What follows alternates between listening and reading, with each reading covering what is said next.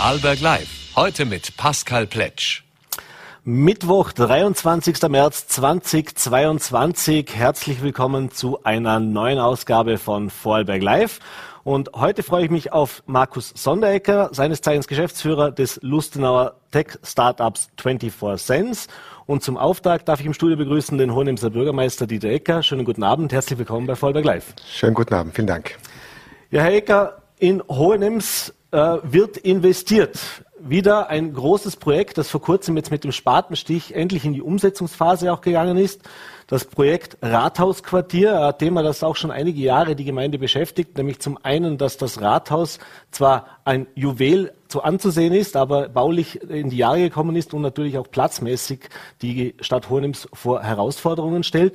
Und zum anderen die Villa Rosenthal, äh, eigentlich ein Schmuckstück, das in den letzten Jahren aber jetzt ja nicht mehr ganz so schmuckstückhaft aufgetreten ist. Äh, 55 Millionen Euro werden hier in den kommenden Jahren investiert. Wie gesagt, Spatenstich ist erfolgt. Äh, welche Bedeutung für die Stadt Hohenems hat denn dieses Quartier jetzt? Ist ein neuer, großer ja, Einschnitt praktisch auch der Veränderung in der Stadt. Ja, dieses Projekt hat für uns eine sehr große Bedeutung, weil die sehr positive Stadtentwicklung der letzten Jahre jetzt natürlich äh, weiter voranschreitet, äh, Richtung Norden, an einem sehr zentralen Eingang äh, zur Innenstadt, zur historischen Innenstadt und wir damit auch wesentliche Themen lösen, die seit Jahren eigentlich brach liegen. Es wurde angesprochen. Einerseits diese wirklich wunderschöne historische Villa Rosenthal, die ja in die Jahre gekommen ist und kein Schmuckstück mehr war, die aber natürlich unglaubliches Potenzial äh, in sich birgt. Dort auch mit einer öffentlichen Nutzung, mit dem Literaturhaus Vorarlberg, das hier platziert wird, dann auch einer Gastronomie und um diese Villa einen kleinen Rathauspark, also auch wirklich eine öffentliche Fläche, die der Bevölkerung zugänglich äh, ist. Äh, das zweite Thema, wir lösen einen weiteren Schritt in unser Verkehrskonzept auf, indem wir nämlich mit einer öffentlichen Tiefgarage versuchen, den Verkehr schon an der Peripherie der Innenstadt äh, abzufangen. Man kann dort parken, kommt dann auf kurzem Wege in die Innenstadt, also ein wesentlicher Schritt in der Verkehrsberührung der Innenstadt. Und drittes Thema, natürlich das Rathaus, das ist seit, glaube ich, 30 Jahren ein Thema in Hohenems. Ja, wir haben ein schönes Rathaus, aber wir sind aufgeteilt auf mehrere Gebäuden. Das ist äh, vom ganzen Betriebsablauf her natürlich nicht äh, optimal. Es kostet sehr viel Geld, weil wir überall Miete bezahlen. Die Gebäude sind natürlich energetisch äh, nicht im Stand der Technik, das heißt relativ hohe Betriebskosten. Äh, und insofern haben wir jetzt die Chance genutzt, wirklich diese Nutzungen unter einen Hut zu bringen. Und dann als Ergänzung dazu Privatinvestitionen, wo wir sehr dankbar sind, mit Wohnbau mitten in der Stadt, auch für junge Leute mit Mietwohnungen äh, neuen Büroräumlichkeiten und ebenerdig auch Handelsflächen, die wir dringend brauchen, um auch entsprechende Frequenzbringer in die Stadt äh, zu bringen. Also in Summe ein sehr, sehr schönes Projekt und eine sehr tolle Kooperation zwischen öffentlicher Hand und privaten Investoren. Mhm. Das wäre jetzt gerade meine zweite Frage. Sie haben es erwähnt, das sind private Investoren natürlich mit an Bord. Äh, wie ist denn das heute, wenn man solche Projekte in dieser Größenordnung macht, die natürlich in erster Linie auch den, den Bewohnern dann zur Verfügung stehen sollen, die aber eben diese Infrastrukturmöglichkeiten Möglichkeiten bieten sollen, äh, ist es heute eigentlich gar nicht mehr möglich, dass man das mit der öffentlichen Hand alleine macht. Braucht es da private Unterstützung? Ja, ein Projekt in dieser Größenordnung wäre für eine Kommune, für eine Stadt äh, selber nicht zu stemmen. Äh, es braucht diese Kooperation und die ist auch äh, sehr, sehr wertvoll und da bin ich auch sehr dankbar dafür. Wichtig ist, äh, dass man natürlich von öffentlicher Seite her wirklich auch die Möglichkeiten der Steuerung in der Hand hat. Das hatten wir bei dem Grundstück. Das heißt, wir hatten hier eine Kaufoption, konnten dann von unserer Seite definieren, was sind denn wirklich die öffentlichen Interesse, was ist das Interesse der Stadt, auf was muss Rücksicht genommen werden. Das haben wir getan und sind dann auf die Suche nach Partnern gegangen, die auch die Wünsche der Stadt mit erfüllen können. Und insofern hat sich eine wirklich tolle Kooperation ergeben. Und was auch, äh, glaube ich, ein neuer Weg ist äh, bei diesem Projekt, äh, ein sogenanntes kooperatives Planungsverfahren. Das heißt, wir haben gemeinsam dann mit Architekten, mit Städteplanern und den Investoren das Ganze entwickelt und es ist, glaube ich, ein sehr, sehr schönes Projekt geworden. Mhm. Jetzt ähm, ist es eine Investition, wie gesagt, 55 Millionen Euro in den nächsten Jahren. Äh, wenn wir uns so die wirtschaftliche Prognose anschauen, wenn wir uns die aktuelle Situation auch ansehen, äh, Thema Preissteigerungen, Thema Inflation äh, und wissen, dass in den Kommunen die Finanzlage auch in den letzten Jahren schon alles andere als stetiger rosige war. Äh, wie viel Mut, wie viel äh, Zuversicht und wie viel äh, Optimismus braucht man auch, so ein Projekt in dieser Größenordnung in Zeiten wie diesen dann tatsächlich auch umzusetzen?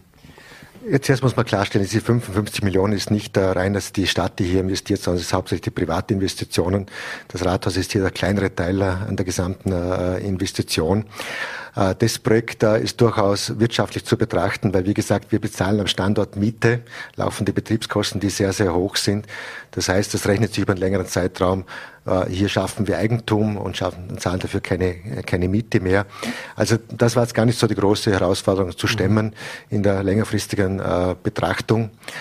Insgesamt äh, ist die Situation für die Kommunen sehr, sehr schwierig, äh, weil große Unsicherheiten verbunden sind. Zwei Jahre Pandemie mit Auf und Ab. Die Prognosen bei den Einnahmen haben sich fast monatlich äh, überschlagen. Und ich befürchte, das wird uns auch in diesem Jahr blühen, äh, wenn man die gesamte Krise anschaut mit der Entwicklung der Ölpreise. Wir wissen nicht, was es für einen Einfluss heißt auf das Wirtschaftswachstum. Von dem sind wir natürlich wesentlich abhängig. Wir haben uns zwei Jahre darauf eingestellt, sehr gut. Wir konnten unterm Strich dann immer auch positiv abschließen, mhm. haben auch die Prognose für dieses Jahr mit einem Nettoüberschuss. Äh, wir nehmen keine neuen Schulden auf, das heißt, wir können alle Investitionen auch wirklich aus eigener Kraft finanzieren. Äh, und wir haben einen relativ äh, niedrigen Verschuldungsgrad, also wir haben noch etwas Puffer nach, nach vorne.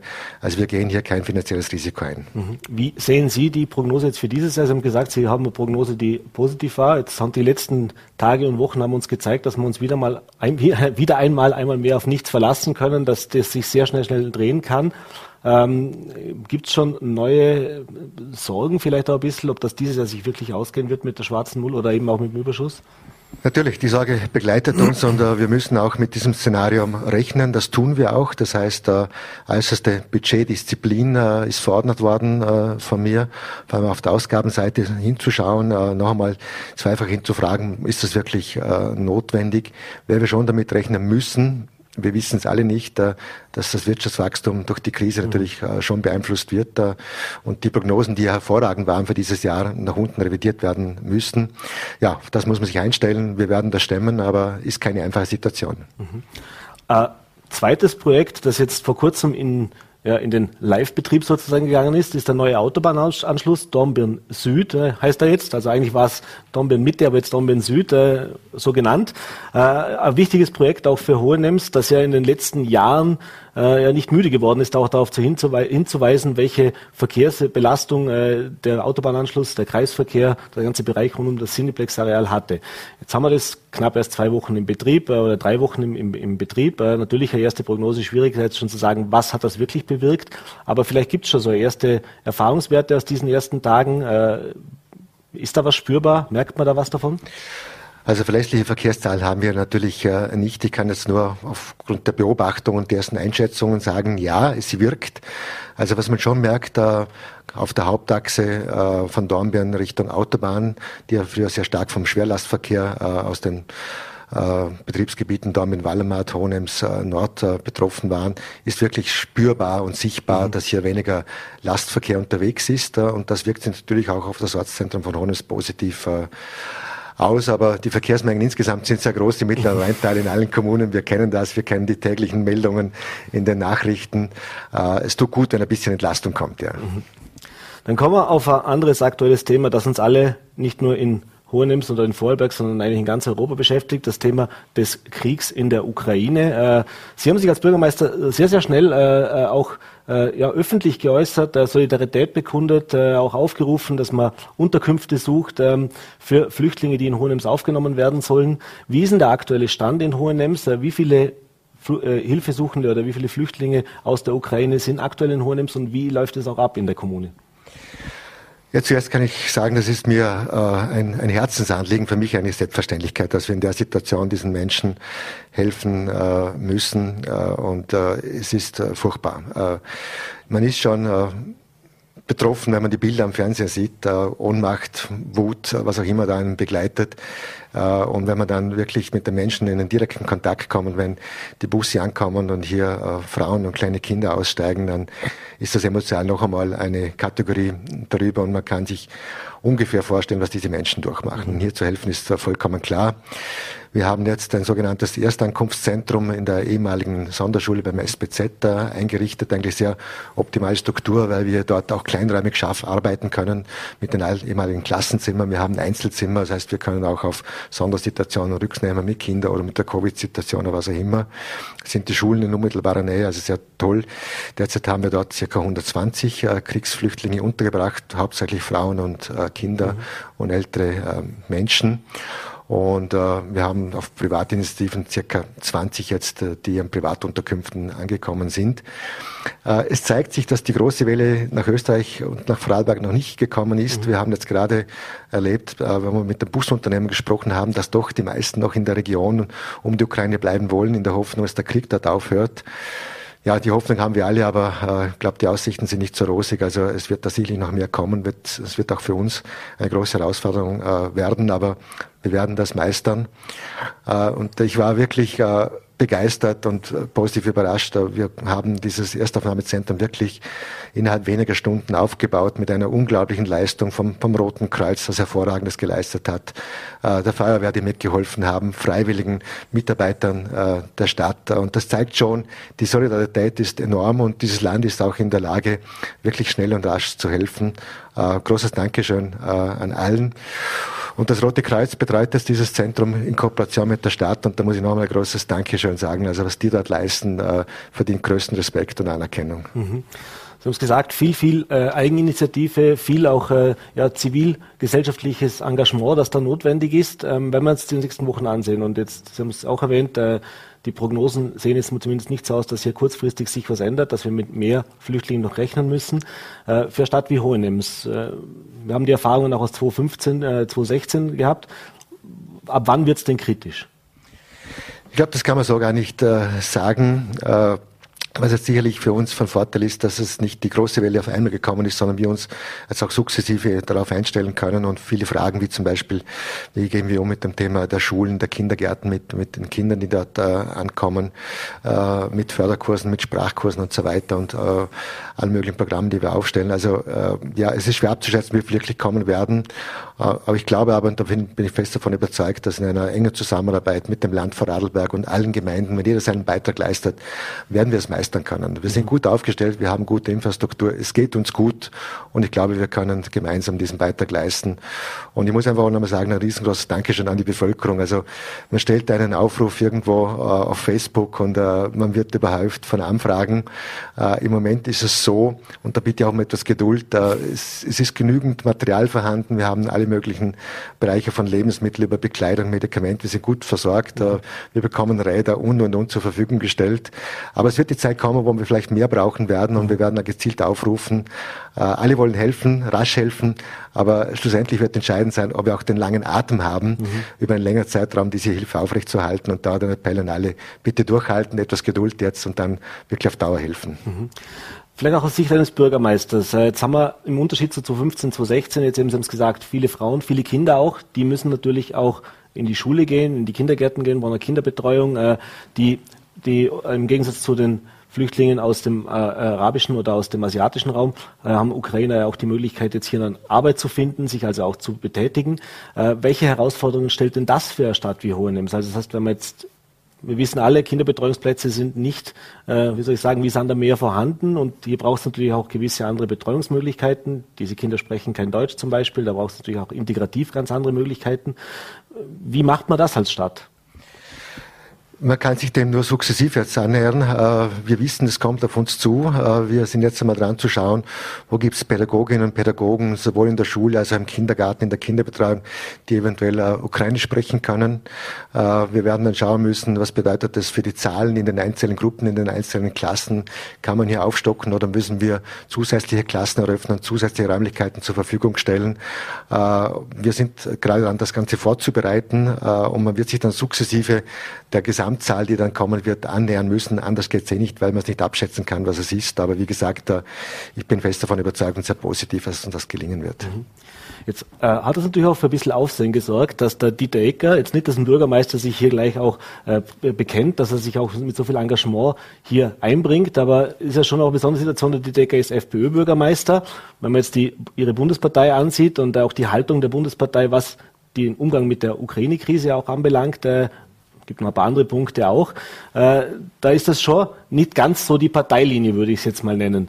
Ähm, Sie sind ein langjähriger FPÖ-Politiker, waren Landespartei, ob man äh, Landesrat, das heißt also wirklich, Sie haben das alles mitgemacht, von Knittelfeld über BZÖ etc.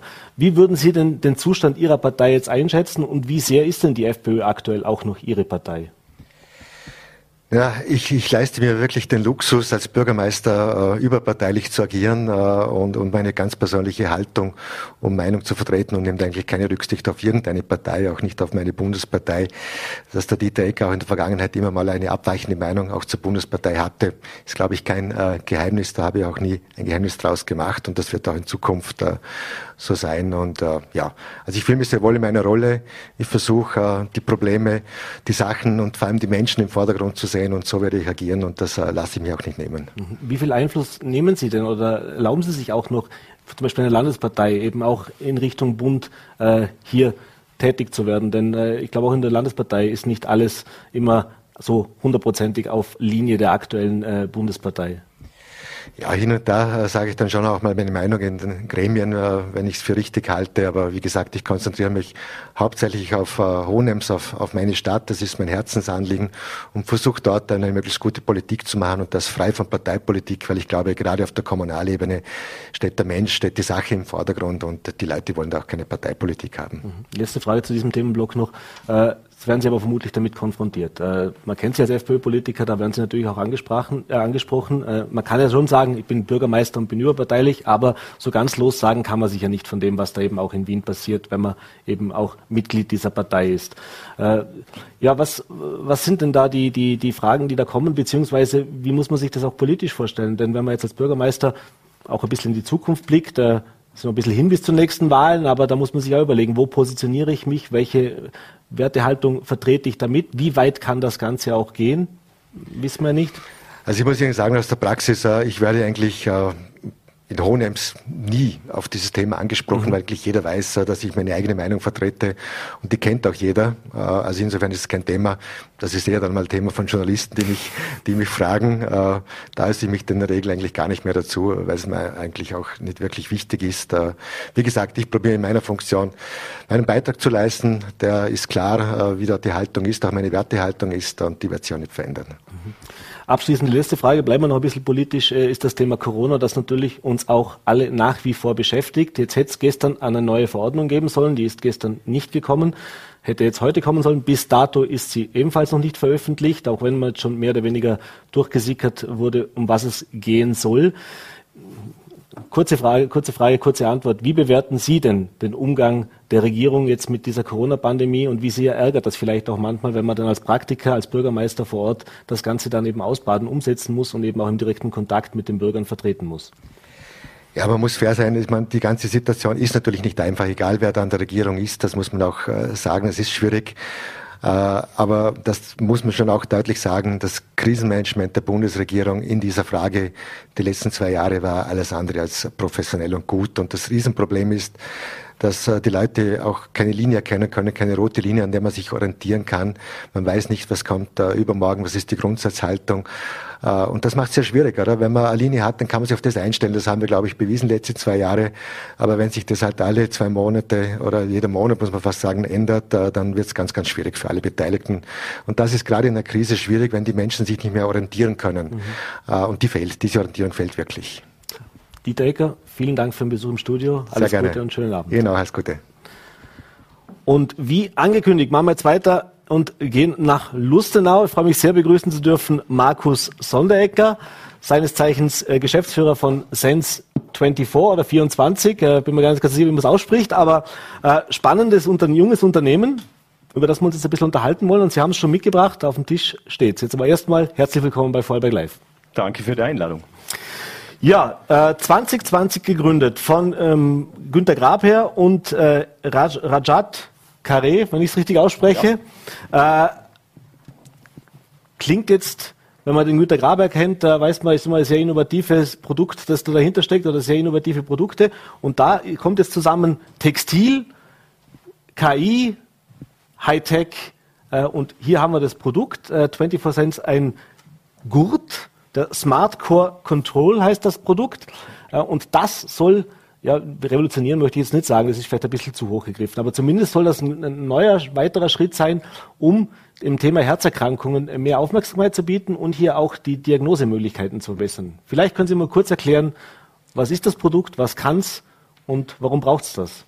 Ja, ich würde den Begriff revolutionieren schon äh, als richtig ansehen.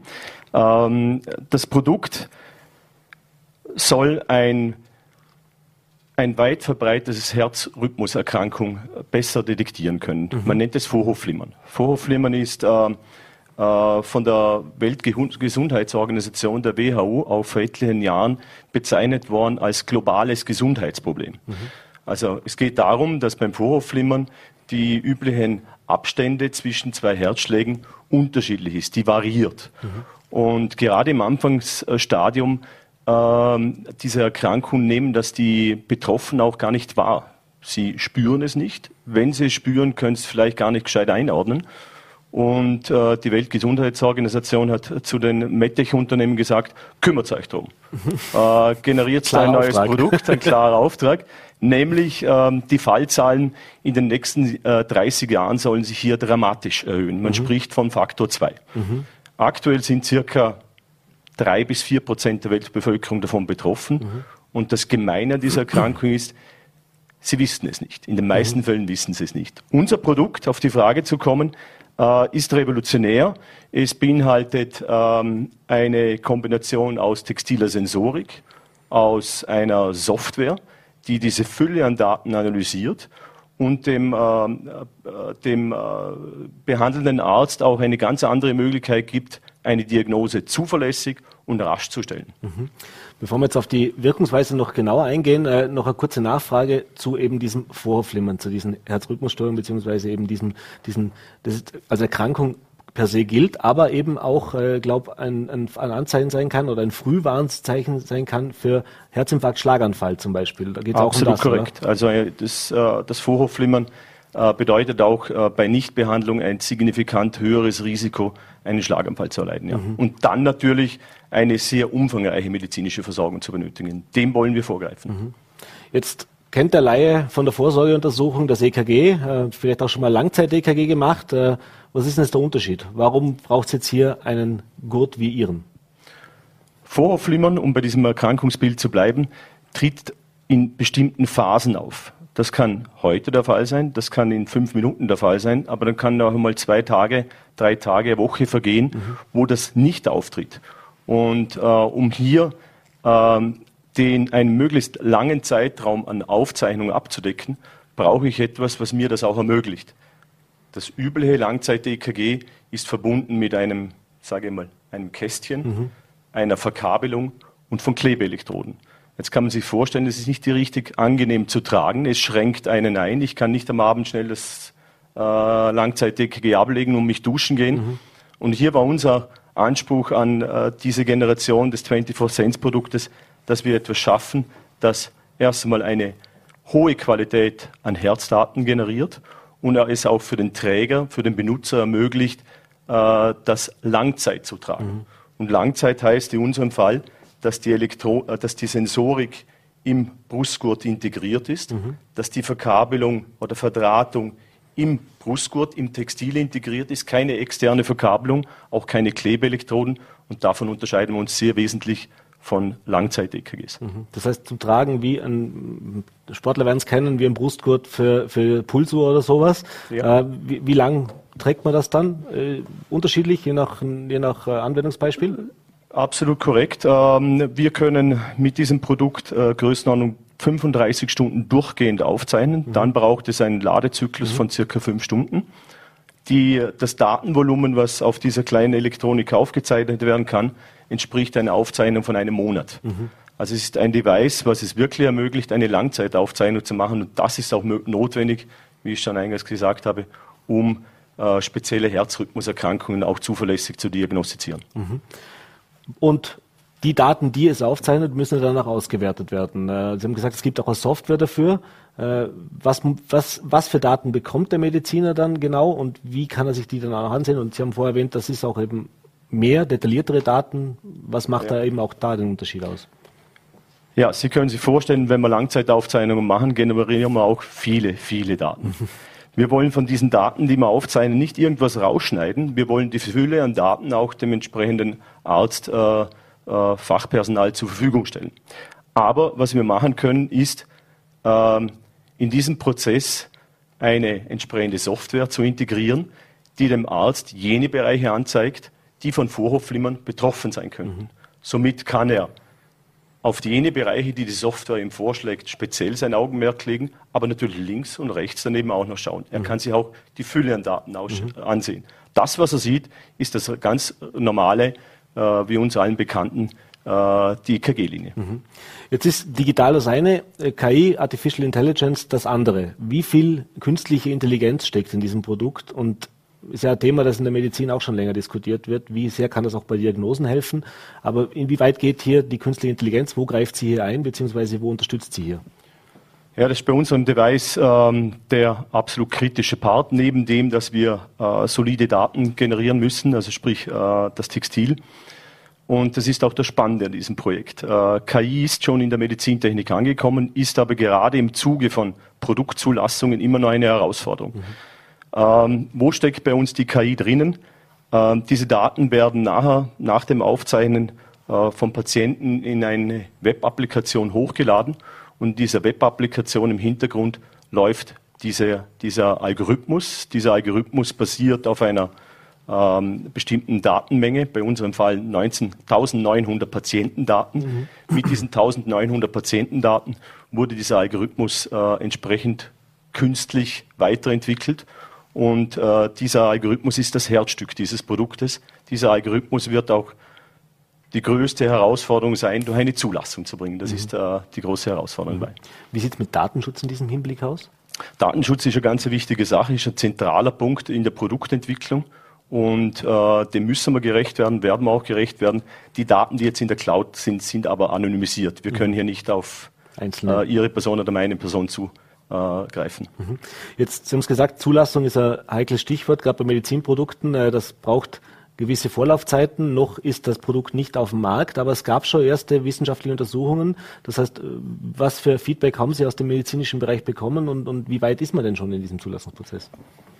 Wir haben ähm, im Zuge eines FFG-Innovationschecks die Möglichkeit bekommen, mit der Medizinischen Universität Wien zu kooperieren und hatten dort die Möglichkeit, die Hardware-Komponenten wie auch die Software-Komponenten sehr intensiv zu testen. Das war ähm, für uns ein Riesenglück, äh, diese Zusammenarbeit zustande zu bekommen und ist ein erster Schritt Richtung Zulassung hin.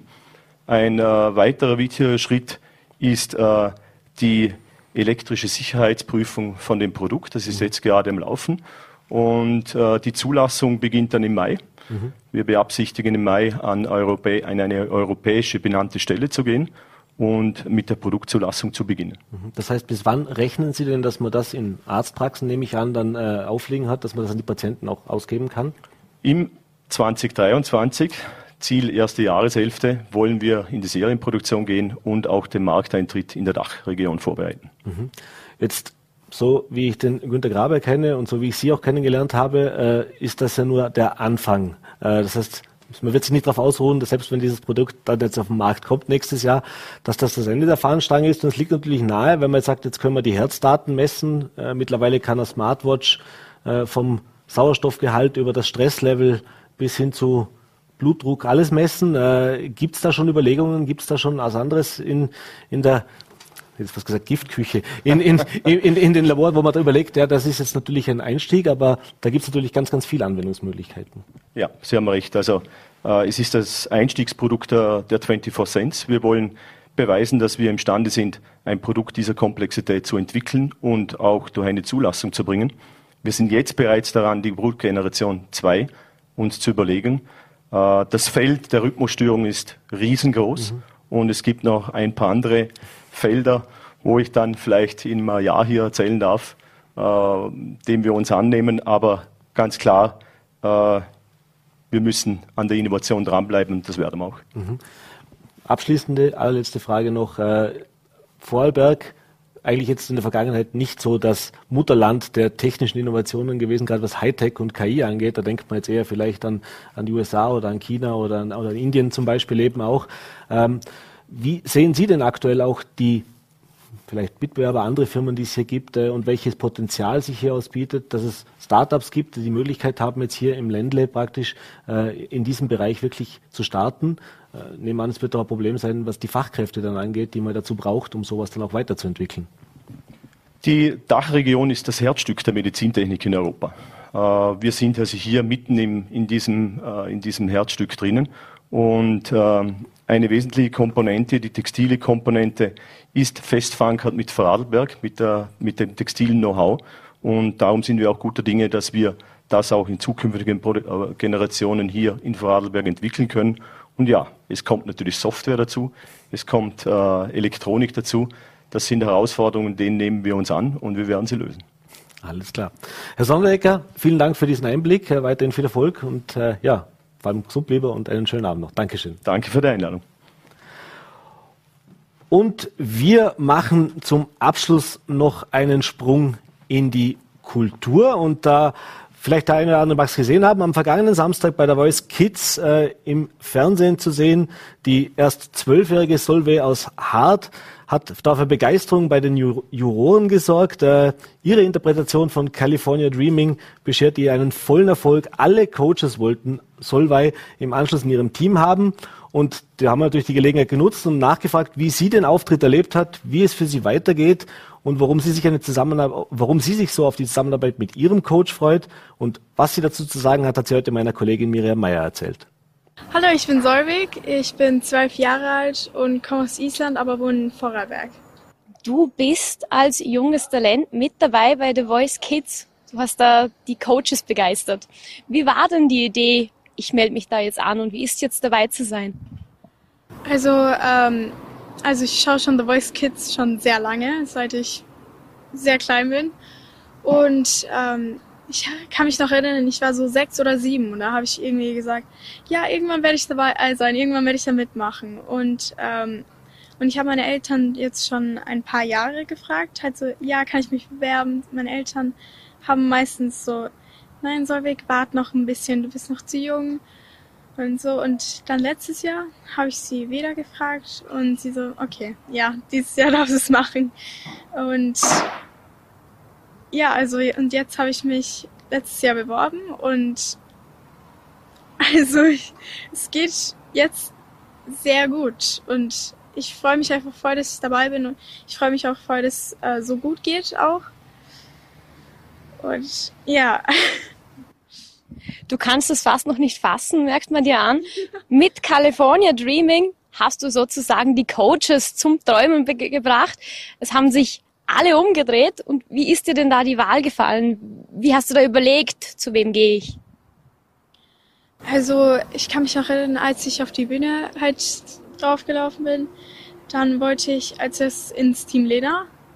Aber ich weiß nicht, also als ich, als ich die Wahl treffen musste, hatte ich irgend so ein Bauchgefühl oder so.